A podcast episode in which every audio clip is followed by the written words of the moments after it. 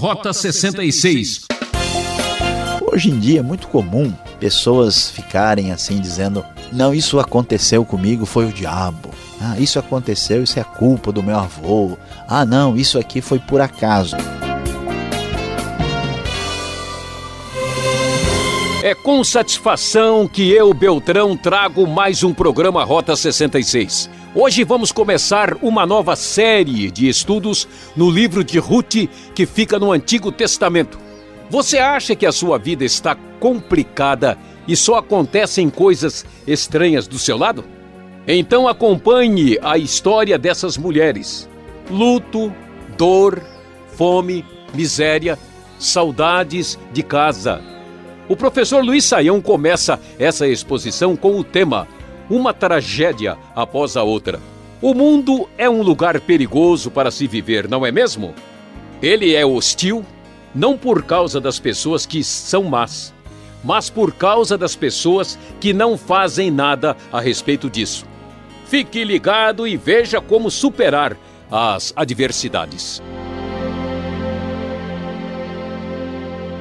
Rota 66, hoje dando início ao nosso estudo no livro de Ruth.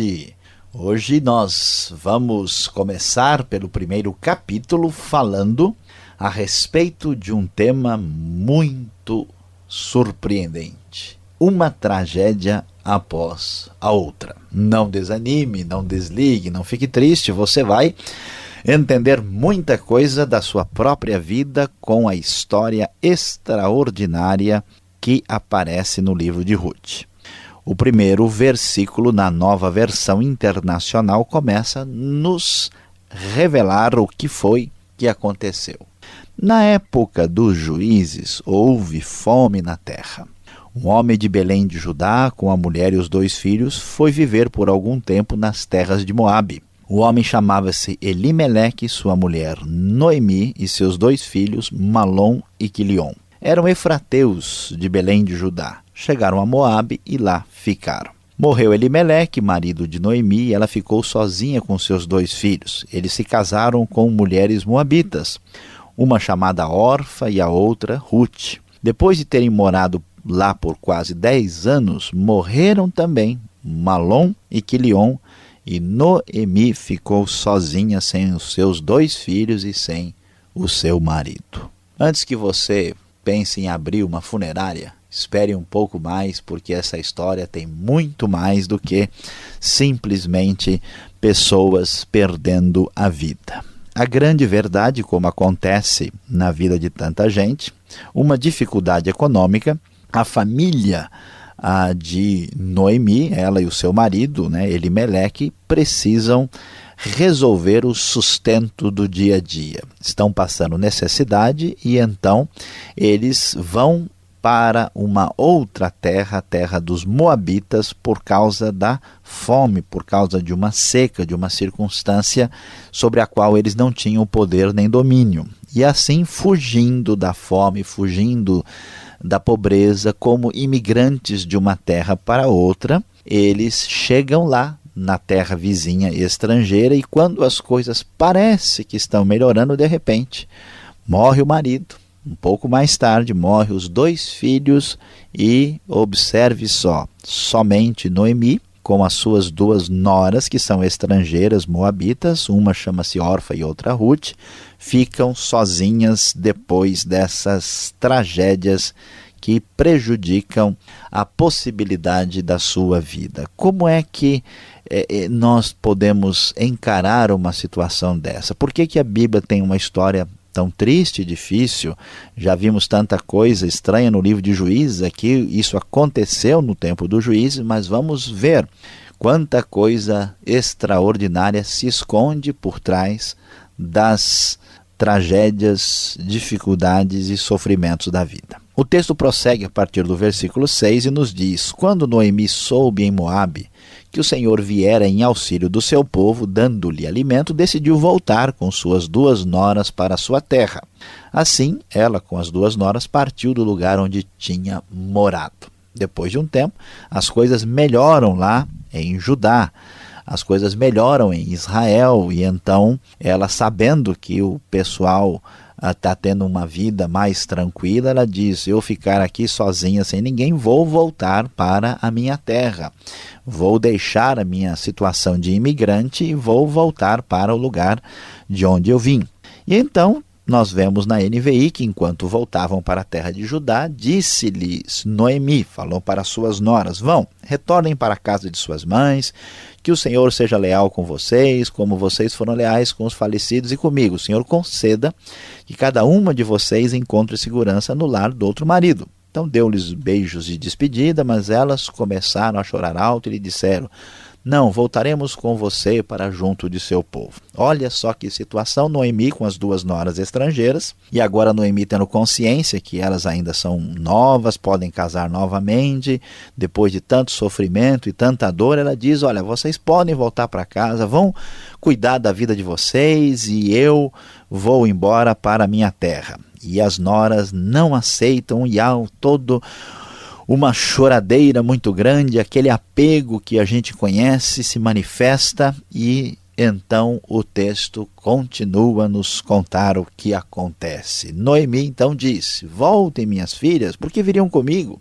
Vamos parar de, de tanta emoção e vamos raciocinar direito. Né? Poderia eu ainda ter filhos que viessem a ser seus maridos? Uh, não faz sentido isso. Né? Voltem. Vão, estou velha demais para ter outro marido, e eu mesmo que eu pensasse que ainda há esperança para mim, ainda que eu me casasse esta noite, e depois desse à luz filhos, iriam vocês esperar até que eles crescessem? Lembrem do costume que havia entre os israelitas da mulher se casar com o irmão? Né? Isso não faria sentido ficariam sem se casar à espera deles? De jeito nenhum, minhas filhas. Vocês têm que pensar na sua vida. Ela deu um conselho bem racional, bem objetivo. Para mim, é mais amargo do que para vocês, pois a mão do Senhor voltou-se contra mim. Preste bem atenção. Noemi atribui todo o seu sofrimento, todas as dificuldades à ação do próprio Deus na sua própria vida. Isso é muito interessante e certamente nós vamos dar atenção a esse tema aqui no Rota 66. E elas então choram muito. Orfa então dá um beijo de despedida uh, e vai embora, mas Ruth acaba ficando com a própria sogra. É uma coisa impressionante como é que essa moça, que nem é do povo de Israel, do povo moabita, que é um povo terrivelmente complicado na história bíblica, agora resolve abrir mão da esperança do seu próprio futuro para ficar com a sogra que poderia ter ficado desamparada. Então Noemi a aconselha e diz: Não, olha, veja, a sua concunhada já está voltando para o seu povo e para o seu Deus. Volte. Ruth, porém, responde: Não insista comigo que te deixe que não mais te acompanhe. Aonde fores, irei, onde ficares, ficarei. O teu povo será o meu povo e o teu Deus será o meu Deus. Onde morreres, morrerei e ali serei sepultada.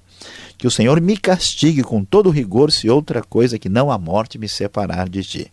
Quando Noemi viu que Ruth estava de fato decidida, a acompanhá-la, não insistiu mais. É impressionante, mas Ruth, a Moabita, assume tomar conta da sua sogra, resolve abrir mão dos seus sonhos pessoais e particulares ela inclusive assume a sua postura de seguir o Deus de Israel e jamais aceita deixar a sogra de lado.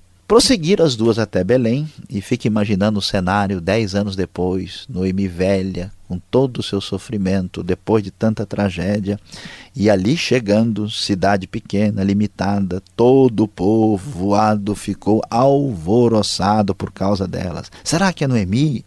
perguntavam as mulheres.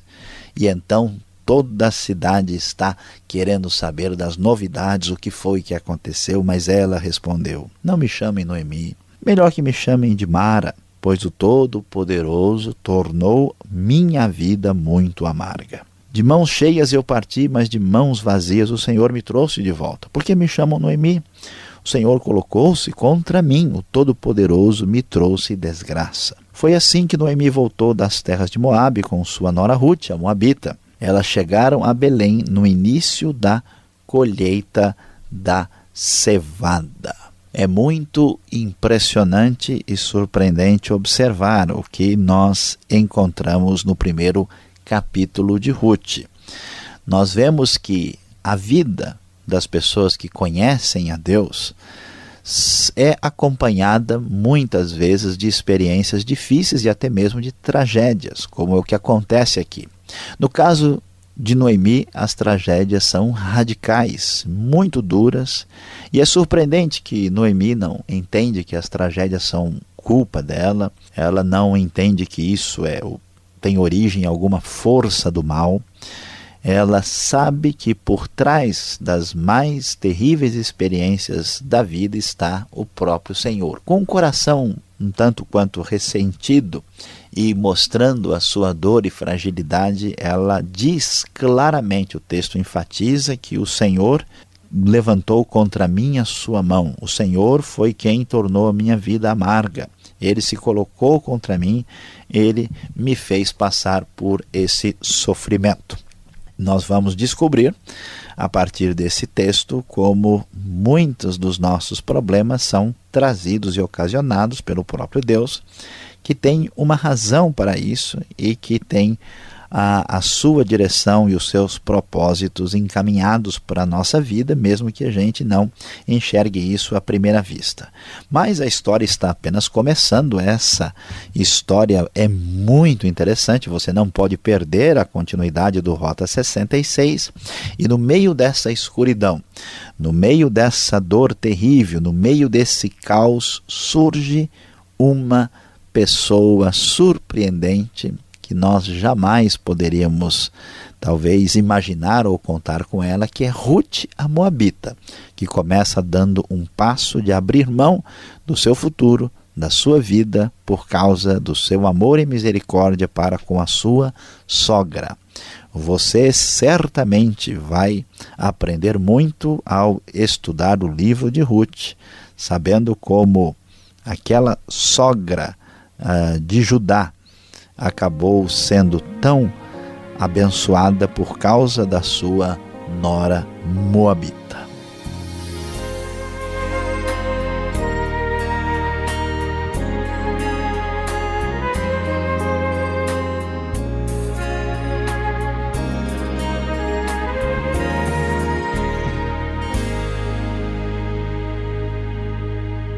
Que alegria saber que você está firme aqui no Rota 66.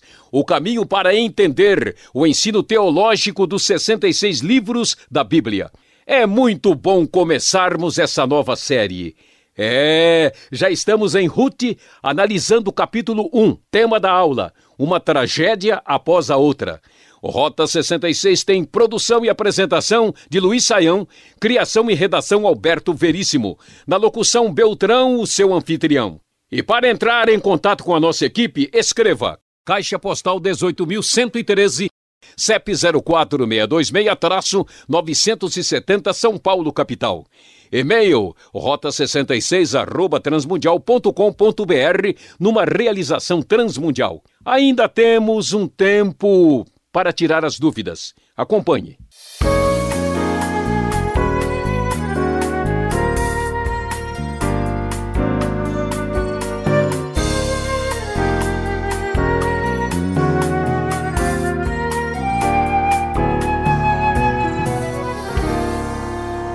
Você que está acompanhando o estudo de hoje, inaugurando uma nova série, o livro de Ruth, parece um livro assim romântico, mas começou meio pesado, mas calma aí que daqui a pouco fica muito mais profundo. Hoje o professor Luiz Saião começou no primeiro capítulo de Ruth. Eu já pergunto para ele para sintonizar melhor a classe, professor. De quando é o livro de Ruth e qual é o contexto, o pano de fundo da época para entendermos melhor o momento? Bom, pastor Alberto, o livro de Ruth, ele sinaliza o seu pano de fundo logo no início, porque ele diz que isso aconteceu na época dos juízes. Na verdade, é, é assim quase que uma sequência, é uma história específica do período dos juízes, logo depois do livro de Juízes. E a gente sabe, né? Nem precisa mais comentar com os ouvintes do Rota 66 que essa época é simplesmente terrível. E o que acontece? Houve fome na terra, foi um momento aí de sofrimento, talvez causado provavelmente por uma seca, alguma situação assim específica, e que leva essa família a sair de lá. Nós vemos aí que num momento de dificuldade, aqueles que estão passando por problemas e caem no empobrecimento, eles não têm muita alternativa. Então existe um caos social, um caos religioso, uma situação muito difícil. A tradição judaica tinha sugerido que o autor do livro seria Samuel, mas isso é muito pouco provável. Por quê? Porque no finalzinho do livro, no capítulo 4, nós vemos uma lista genealógica que vai chegar até Davi. Então, é claro que a pessoa que escreve o livro, que nós não temos o nome, é, deve, no mínimo, conhecer até Davi. Então, o livro deve ter sido redigido, escrito, né, na época da monarquia, pelo menos na época davídica, daí para frente. Ah, é isso que a gente pode dizer. Assim, de modo geral, o livro tenta mostrar como uma tragédia familiar é usada por Deus para ah, ser o caminho de Deus de trazer uma bênção extraordinária para a nação. Tá certo, a gente vê aqui como os dias de hoje são parecidos, né? Quando a situação está ruim no nosso país, a gente pula para o vizinho. Vamos para terras distantes. Lá, quem sabe, haverá oportunidades. Quem são os Moabitas? Eles vão lá para a terra de Moab. E esses casamentos que vão acontecer entre os israelitas e os moabitas era comum, era aceitável? Podia acontecer isso? Bom, vamos observar aí uh, bem a situação. Os moabitas são um povo terrível e complicado, né? O que nós temos de referência a eles na Bíblia não é nada positivo, nada bom, né? Uh, o que, que eh, vamos encontrar? Os Moabitas são descendentes uh, do incesto de Ló. Então, observe aí que é a pior recomendação possível a região, a terra de Moabe ficava ali do lado oriental, do lado leste, depois do Jordão, indo na direção do Mar Morto, lá para baixo, na região sudeste da terra de Canaã, já né, um pouco mais afastado. E eles nunca foram assim, como a gente pode dizer na linguagem popular, flor que se cheire. Né? Eles eram inimigos de Israel. Por exemplo, nós acabamos uh, de ver aí no livro dos Juízes, capítulo 3, eles tiveram um problema com os Moabitas. Os Moabitas nunca foram assim amigos de Israel e eles eram conhecidos por uh, uma atitude religiosa muito complicada. Eles tinham um deus Camus, né? E, e que exigia sacrifícios, era uma coisa muito, muito pagã e diferente. Então, o texto mostra para a gente como o povo vai para morar numa terra dessas. Agora, a questão do casamento, a gente deve considerar duas coisas. Primeiro, nós vamos observar que esse povo da época dos juízes assim não é lá muito ortodoxo, não. Né? Eles se misturam com os cananeus. Aqui a gente vai descobrir que até a Noemi às vezes tem algumas ideias aí que são talvez um pouco fora do que a gente esperaria. Então há uma fragilidade assim nessa nessa situação de casamento com outros povos, mas não havia nenhum problema de se casar com, com um estrangeiro desde que esse casamento não comprometesse a fé. O livro não dá os detalhes, mas a indicação é que parece que eles permaneceram crendo no Deus de Israel, né? E que as mulheres moabitas se integraram à nova família. Mas vivendo em Moab, naquele contexto, a gente não tem muita certeza se esse pessoal mantinha assim uma fidelidade muito expressa, muito definida em relação a Deus. Né? O que não era aceitável era se casar com um estrangeiro para aderir à, à, à fé, à, vamos dizer, pagã. Tá certo. O que chama atenção no primeiro capítulo de Ruth é a maneira como a situação, o contexto, as circunstâncias é, que eles estão vivendo, né? É, a miséria, a fome. Que Deus é esse que nós temos aqui? Que é o que parece ser o causador da desgraça. É, morre o, marido, os filhos, e no final do capítulo ela diz: Olha, minha pobreza, né? Eu voltei pobre por causa que Deus, né? Quis assim. Né? Que situação é esse? Que Deus é esse que se apresenta aqui? Pois é, pastor Alberto, uh, por incrível que pareça, esse é um ensino que aparece na Bíblia muito mais do que a gente gostaria de, de ver e de ler e de encontrar. Por quê? Porque isso é uma questão assim até teológica. Qual é o, qual é o conceito que nós vamos encontrar sobre Deus na Bíblia? É que Deus é de fato todo-poderoso. Ele é o dono de tudo, ele é capaz de fazer qualquer coisa, nada pode fugir do seu controle e do seu poder. Então, não tem sentido a gente imaginar que uma coisa que a gente não gosta, que nos incomode, que isso aconteça na nossa vida sem o conhecimento de Deus, a sua permissão e até a sua causa direta. Hoje em dia é muito comum pessoas ficarem assim dizendo: "Não, isso aconteceu comigo, foi o diabo". Ah, isso aconteceu, isso é culpa do meu avô. Ah, não, isso aqui foi por acaso. Mas a ideia geral da Bíblia é que nada acontece sem, no mínimo, a permissão e supervisão divina. Essa teologia é muito forte no Antigo Testamento. Então a Ruth sabe, né? Desculpa, Noemi sabe que o que aconteceu com ela está absolutamente relacionado com Deus. Agora, qual é a dúvida? Puxa, mas se Deus então me permite passar isso, será que ele não gosta de mim, quer prejudicar as pessoas? Aí nós temos de entender a coisa direitinho. Assim como às vezes você obriga o seu filho a comer um negócio que ele não gosta, você dá injeção nele, né? você faz ele uh, passar por experiências que ele não julga serem as melhores. Tomar banho, por exemplo. Tomar banho, é. dormir num certo horário que ele não quer, né? Então a gente da mesma forma, Deus faz coisas conosco que nos incomodam, que nos fazem sofrer, mas para o nosso benefício. A gente não tem condições de julgar e só depois, muitos anos mais tarde, a gente vê o papel importante do sofrimento no amadurecimento da pessoa.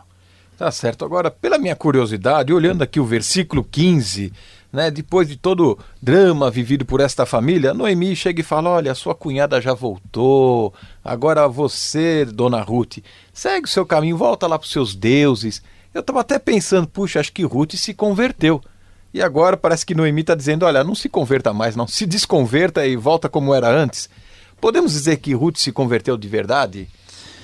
Olha, uh, aqui a gente já começa a ver um pouquinho do, dos raios do sol da esperança nessa história. Por quê? Porque o texto é inclusive irônico. Né? A pessoa do povo de Israel comum pensava o seguinte: nós temos aliança com Deus, que é o Deus de Israel. Os outros povos eles têm os deuses deles. O nosso é melhor. Havia um tipo de enoteísmo. Deus é o Deus dos deuses. Mas se o pagão está envolvido com Deus dele, é problema dele. Então se vira, não tem nada com isso. Então é normal que os pagãos, que os gentios adorem os seus deuses. O povo de Israel não pode fazer isso porque isso é traição, isso é adultério. Você tem um contrato, uma aliança com Deus verdadeiro, como é que você vai se envolver com os outros? Então, ah, nem sempre a discussão é tão detalhada aqui. Então, para Noemi, é natural ela dizer: olha, você, agora que deu tudo errado, você volta para o seu povo e assume lá e vai para o seu Deus.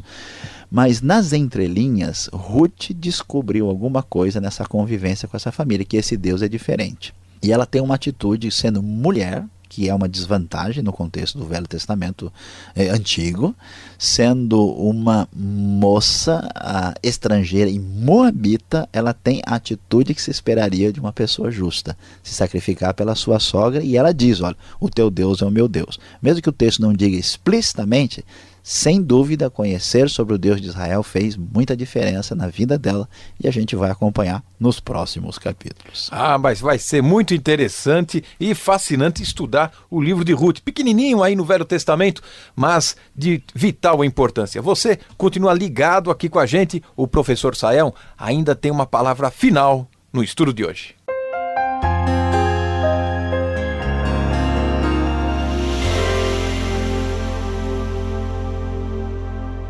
Hoje nós demos início ao estudo do livro de Ruth, pequeno livro bíblico depois de Juízes, e falamos sobre o primeiro capítulo. O nosso tema foi uma tragédia após a outra.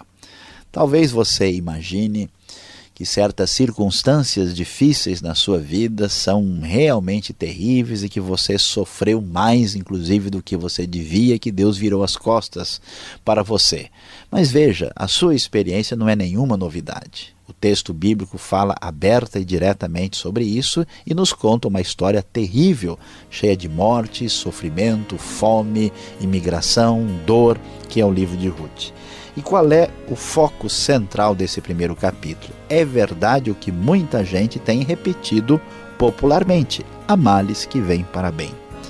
E Deus talvez faça certas coisas na sua vida que incomodam muito a você, mas saiba que Ele quer o seu bem, quer abençoar a sua vida, mas muitas vezes nós não entendemos os seus caminhos. Continue conosco, você vai compreender.